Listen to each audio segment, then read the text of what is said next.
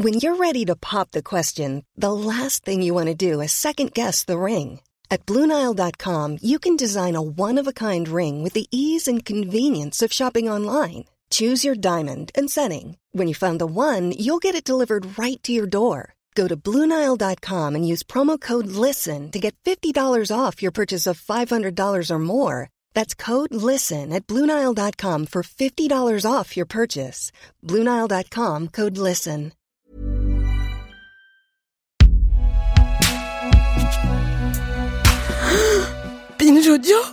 C'était donc toi depuis tout ce temps Salut, c'est Thomas Rozek.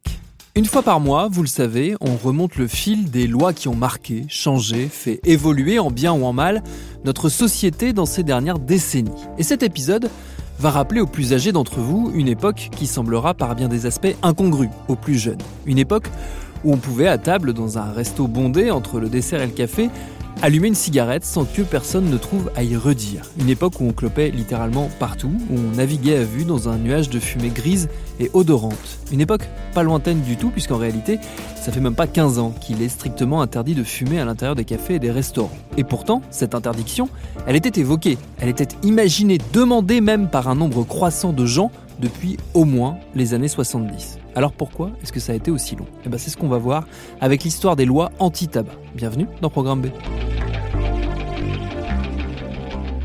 s'occupait pas de savoir si la personne qui était à côté de nous fumait ou fumait pas. On s'occupait pas de savoir s'il y avait des enfants dans la cabine et on s'occupait encore moins de savoir si ça pouvait éventuellement avoir un impact médical sur les autres. Est-ce que vous connaissez le docteur Henri Blatin? Non? Eh ben moi non plus. Pourtant, ce personnage précurseur est de ceux qui ont eu raison avant tout le monde et contre tout le monde, puisqu'il est l'un des premiers à avoir fondé une association de lutte contre le tabac dans les années 60 dans les années 1860. Et à cette époque, ça fait déjà un moment qu'on se doute qu'il s'agit d'une drogue mortifère. Revenons encore un peu plus loin en arrière. Le tabac a été introduit en Europe au XVIe siècle comme une plante médicinale. Oui, à l'époque, on la part de nombreuses vertus curatives. On la fume, on la boit en tisane, on la respire, mais très vite on apprend à s'en méfier. Un siècle plus tard, le pape Urbain VIII menace d'excommunier les consommateurs de tabac. À l'époque, on fume la pipe ou on le prise, c'est-à-dire qu'on l'aspire par le nez. Un médecin de Louis XIV, lui, de son côté, se demande si son usage n'est pas de nature à faire perdre quelques années d'espérance de vie. Ça paraissait naturel, personne n'y trouvait à redire. Retour au XVIIIe siècle. Ce constat scientifique sur la dangerosité du tabac commence à s'imposer notamment grâce aux travaux d'un médecin sur des animaux. Il montre ainsi le caractère toxique de la nicotine. Le mot tabagisme fait son apparition et on commence à le suspecter de bien des mots. Mais l'argent n'a pas d'odeur et encore moins celle du tabac froid, car depuis bien longtemps, les fumeurs représentent des recettes fiscales non négligeables qu'il ne faudrait pas tarir. Et ça pèse lourd dans la balance quand il s'agit de prendre des décisions, une ambivalence qui va traverser le temps jusqu'à nous. On sait donc que le tabac est dangereux, mais les premières tentatives de régulation sont balayées par la Première Guerre mondiale. On a besoin de fumer dans les tranchées et en dehors. Partout, la consommation se généralise. La pub pour les cigarettiers envahit les rues. Le tabac continue de se diffuser très largement par le biais de l'armée après la guerre. En effet, les militaires bénéficient de paquets gratuits dans leurs soldes, incitant tous ceux qui ne fumaient pas encore à s'y mettre. Un traitement de faveur qui durera jusqu'à il y a peu, tout comme la ferme détermination de certains à ce que la clope ne cède pas un pouce de terrain malgré les alertes. Vous n'avez jamais entendu dire un gros fumeur, je vais abandonner parce que le, Non, jamais, la vraiment cigarette pas. donne le cancer. Non, non, sûrement pas, non. Et vous croyez que rien ne peut arrêter le grand fumeur de fumer Enfin, Même le risque d'être malade enfin, je sais pas, mais en tous les cas, mon beau-frère, il fumait vraiment pas beaucoup, peut-être trois cigarettes par jour. Et à l'âge de 42 ans, il est mort d'un cancer d'un du cancer généralisé. Est-ce que vous arrêteriez de fumer? Oh non. Non, non, vous savez, c'est l'habitude. Vous pensez que rien ne peut empêcher un Oh, grand fumeur non. de fumer? Non. Même pas le risque d'avoir une maladie Oh, ça peut-être, si. Peut-être des plus beaux. Ça vous ferait quand même réfléchir? Ah oui Est-ce que vous pensez qu'un fumeur ne peut pas s'arrêter de fumer? Ça lui est impossible C'est très difficile, oui. Même quand il J'ai est moi-même menacé? essayé, j'ai moi-même essayé et c'est très difficile. Ce n'est donc que récemment que l'État se décide vraiment à lutter contre ce fléau, depuis les années 70. Plus d'un siècle après le bon docteur Blatin. Si vous comptez bien, ça fait un minimum de deux siècles de perdus depuis les premières alertes. Pour combien de morts dans le monde? Des centaines de millions au bas mot. Il faut donc attendre 1976 pour qu'un premier texte de loi impose un contrôle du tabac. Ce sera la loi Veille pas la loi Veil, celle qui a donné, après des années de lutte, accès aux femmes à l'IVG. Non, il s'agit de l'autre loi qui porte le nom de la ministre de la Santé de Giscard, celle sur le tabac. Elle restreint pour la première fois la promotion des produits du tabac dont la publicité est limitée à la presse écrite. Elle prévoit également une mention abus dangereux sur les paquets et proscrit l'usage du tabac dans certains lieux affectés à un usage collectif. Certains seulement, car il n'est pas question d'aller trop loin. Simone Veil, elle-même connue pour être une grosse fumeuse, tient à rassurer les fumeurs, ils ne seront pas bannis de partout. Je crois que ce qui est le plus important déjà, c'est que euh, les gens soient informés des méfaits, la nocivité du tabac en ce qui concerne euh, leur santé. Je crois que c'est déjà la première chose. Je crois que même les, étudiants en médecine eux-mêmes, enfin l'enseignement euh, médical lui-même devrait être revu dans cette perspective, car si un certain nombre de médecins qui ont l'occasion, notamment les cancérologues, de se rendre compte de la nocivité, certains n'y croient pas. Alors je crois que c'est déjà la, la chose la plus, peut-être la plus importante. Et puis alors des mesures plus coercitives, comme les interdictions de fumer dans certains lieux publics, peuvent être, euh, peuvent être envisagées également, ou d'autres. Euh, les cinémas, les restaurants, les trains? Euh, les cinémas, sûrement. D'ailleurs, c'était déjà interdit dans la plupart des cinémas. Les transports, peut-être, dans certains transports également. Les restaurants, je crois que ce serait. On n'ira pas jusque-là. enfin, je ne l'envisage pas. Vous fumez toujours autant? Non, beaucoup moins. On commence en réalité seulement à percevoir les méfaits du tabagisme passif. La loi interdit aussi le parrainage de manifestations sportives par les cigarettiers. Bon, mais pas toutes les manifestations, car comme c'est souvent le cas dans cette histoire, après les interdictions viennent les dérogations. En l'occurrence, un amendement va autoriser la publicité du tabac lors des épreuves automobiles. On verra encore longtemps les Formule 1 aborder fièrement des sponsors fumeux. Il est déjà clair que cette loi ne va pas assez loin. On continue de fumer un peu partout sans se soucier des autres. Le texte n'est pas de taille à concurrencer le lobby du tabac qui sort une carte maîtresse, les cigarettes light, qui ne comportent pourtant pas moins de nicotine, pas moins de goudron et non de light que le nom. Elles font un carton. Grâce à ce pur effet de marketing, le nombre de fumeurs s'accroît considérablement chez les femmes et chez les jeunes qui deviennent la cible privilégiée du lobby de cette industrie. À la fin des années 80, la prise de conscience est violente. On estime alors que plus de 70 000 personnes meurent chaque année prématurément d'une consommation excessive de tabac. Des cigarettes, on en brûle quelques 100 000 tonnes par an. Globalement, il faut bien avouer que les dispositions relatives à la publicité sur le tabac sont largement contournées par des publicités indirectes et que les interdictions de fumer sont régulièrement bafouées.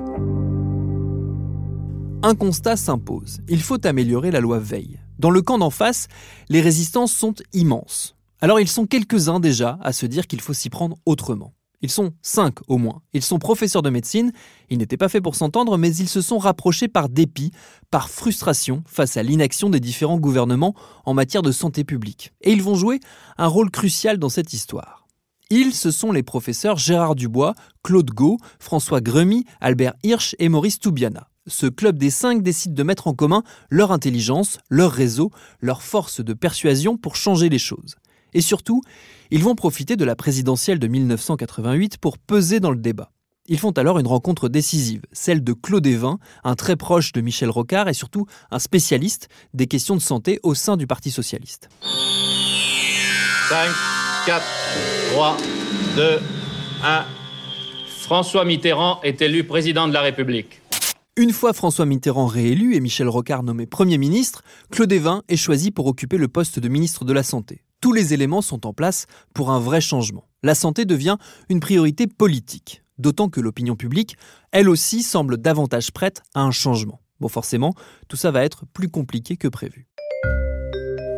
Claude Evin commence par commander en 1989 un rapport à nos cinq sages et il leur demande des propositions concrètes susceptibles d'être rapidement mises en œuvre dans différents domaines. La lutte contre le tabagisme et contre l'alcoolisme, la surconsommation de médicaments tranquillisants, le dépistage et la prévention des maladies graves comme les cancers. En matière de tabac, leurs propositions tranchent dans le vif. Interdiction de toute forme de publicité et de parrainage, interdiction de fumer dans les transports, dans les lieux collectifs, dans les lieux de travail, augmentation du prix de vente au détail de la cigarette de 30% par an jusqu'en 1993.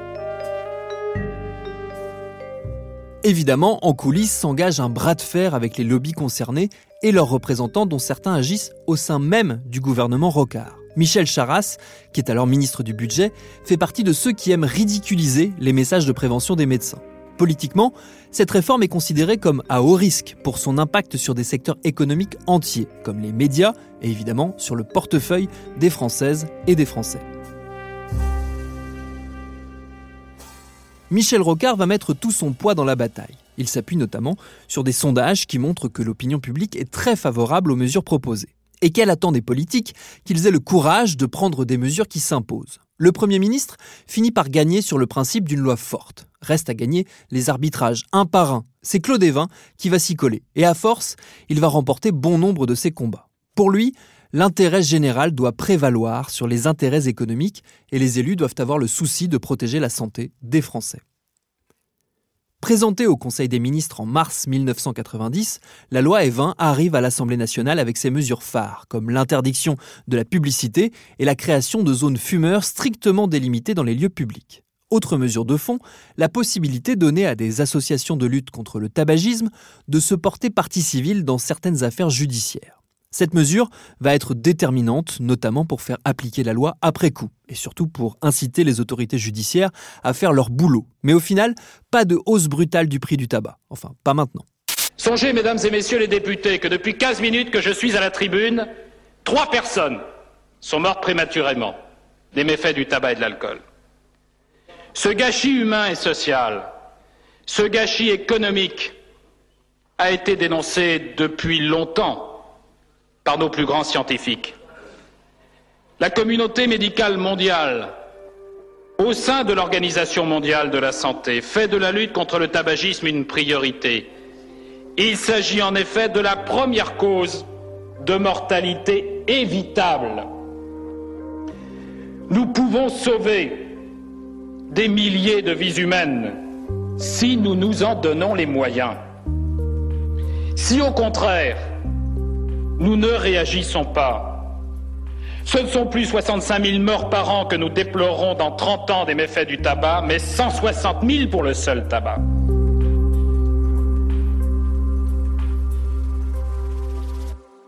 Comme prévu, les débats au Parlement et dans la presse sont très virulents. En pointe dans les médias, les cinq professeurs de médecine sont caricaturés, ils sont traités de néo-hygiénistes ou d'ayatollahs. Les mesures relatives à la protection des non-fumeurs et l'amélioration de l'information du public par des mentions sanitaires sur les conditionnements font plutôt consensus chez les parlementaires. En revanche, celles qui portent sur l'interdiction ou la limitation de la publicité sont très contestées, le lien entre publicité et consommation suscitant la controverse. C'est la fameuse liberté individuelle du fumeur, et on y reviendra.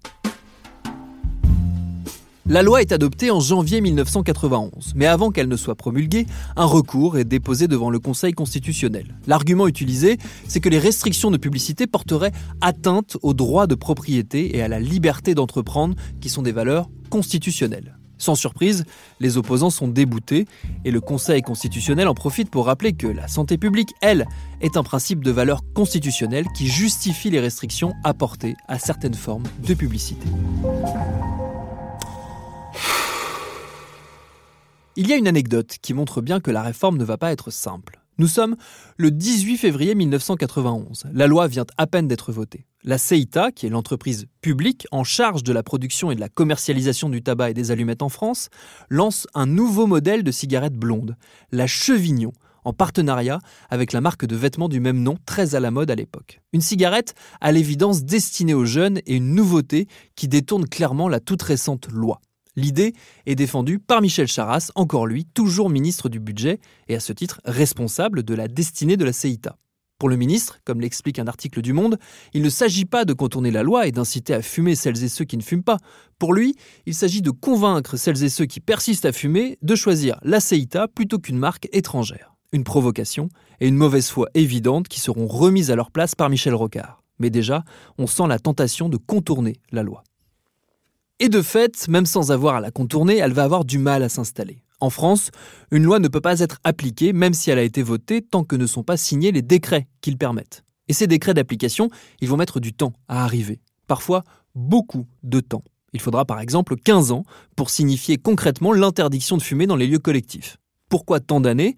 Dans une interview, Claude Evin signalera simplement le manque de courage de son successeur lorsqu'il faudra appliquer la loi après le vote. Un premier décret d'application de la loi de 91 a effectivement été pris en 92 par Bernard Kouchner, raconte-t-il. Le texte prévoyait bien l'interdiction dans les bars ou les restaurants, mais il délimitait les zones fumeurs grâce à un simple chevalet à poser sur les tables qu'on pouvait aisément déplacer. Madame, monsieur, bonsoir. À partir de dorénavant, comme l'on dit, les fumeurs sont priés d'écraser leurs mégots. C'est en effet aujourd'hui que le décret 92-478 interdisant de fumer dans les lieux à usage collectif est entré en vigueur.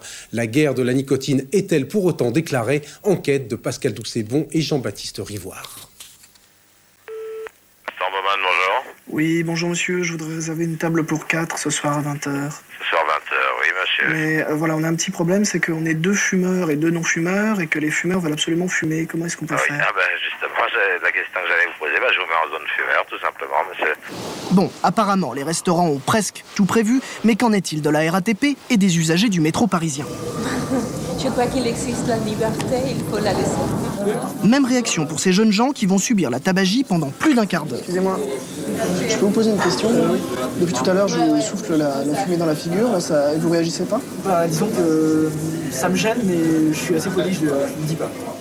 Bien sûr, ce reportage n'avait rien d'un sondage, l'échantillon d'aujourd'hui n'était pas représentatif, mais apparemment, malgré la loi, les fumeurs ont encore de beaux jours devant eux.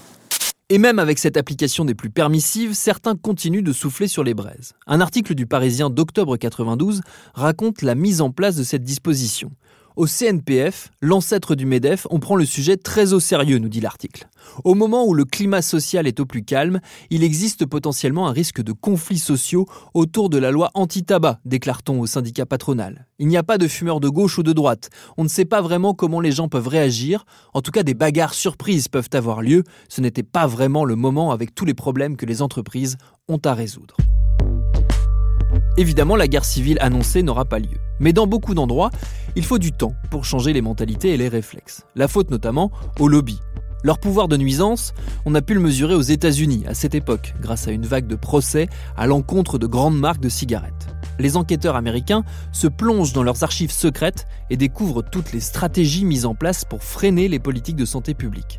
Discrètement, certains cigarettiers payent des scientifiques pour mettre en doute des études démontrant la dangerosité du tabac, mais aussi des auteurs pour écrire sur le thème de la liberté individuelle du fumeur. On trouve ainsi bon nombre de tribunes, d'éditos, de textes qui s'alarment d'une société prompte à vouloir contrôler les faits et gestes de chacun au nom de la santé et au mépris de celles et ceux qui veulent transgresser les règles. S'ils veulent choisir de fumer avec tous les risques que ça comporte, c'est leur choix.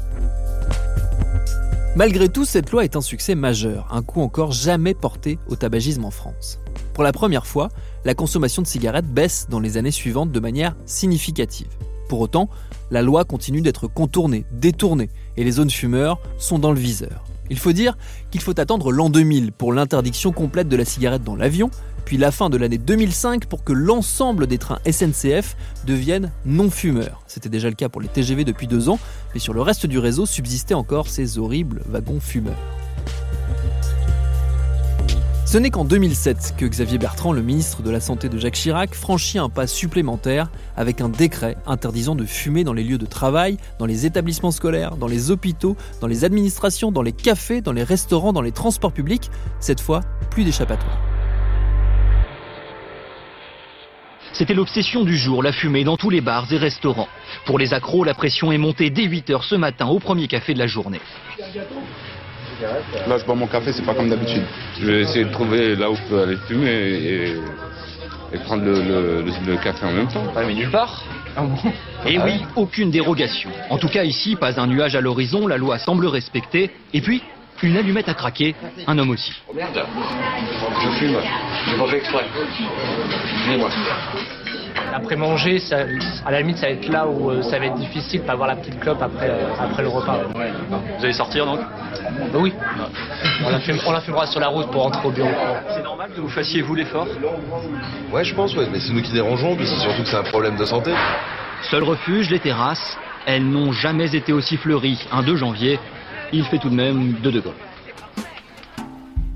Que faire ensuite pour continuer à lutter contre le tabagisme? La seule stratégie qui reste, c'est de s'attaquer au produit en lui-même. Au fil des ans, les hausses de prix du tabac deviennent régulières. Le prix du paquet est multiplié par 3 en 20 ans. Les cigarettes aromatisées sont interdites, le paquet neutre sans logo ni signe distinctif de la marque est mis en place après une intense tentative de sape souterraine de la part de l'industrie du tabac.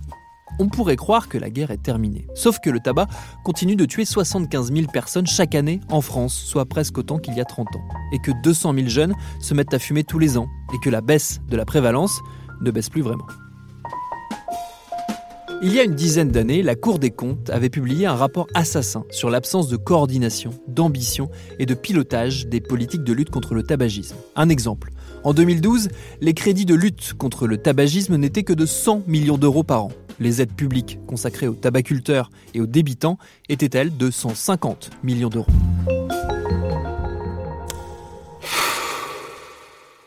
Pour l'étape d'après, il faudra peut-être un jour lorgner du côté de la Nouvelle-Zélande, qui a toujours eu un petit temps d'avance en la matière. Actuellement, la réglementation en vigueur interdit aux Néo-Zélandais de moins de 18 ans d'acheter du tabac et à compter de 2027, cet âge limite augmentera d'un an tous les ans. Radical. De quoi nourrir bien des débats en France sur la fameuse liberté individuelle.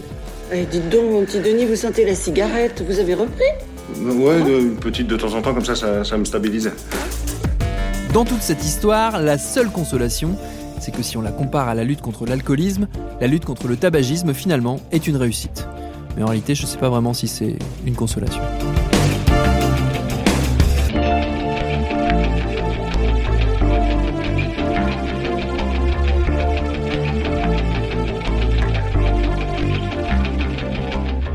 Merci à David Carzon qui a signé le texte de cet épisode de Programme B, qui comme vous le savez est un podcast de Binge Audio préparé par Lauren Bess, prise de son par Quentin Bresson, réalisation Alexandre Ferreira. Abonnez-vous sur votre appli de podcast préféré pour ne manquer aucun de nos épisodes, Facebook, Twitter, Instagram pour nous parler, et à très vite pour un nouvel épisode.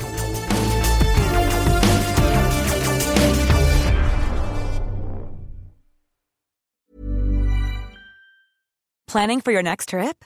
Elevate your travel style with Quince. Quince has all the jet setting essentials you'll want for your next getaway, like European linen, premium luggage options, buttery soft Italian leather bags, and so much more. And is all priced at 50 to 80% less than similar brands.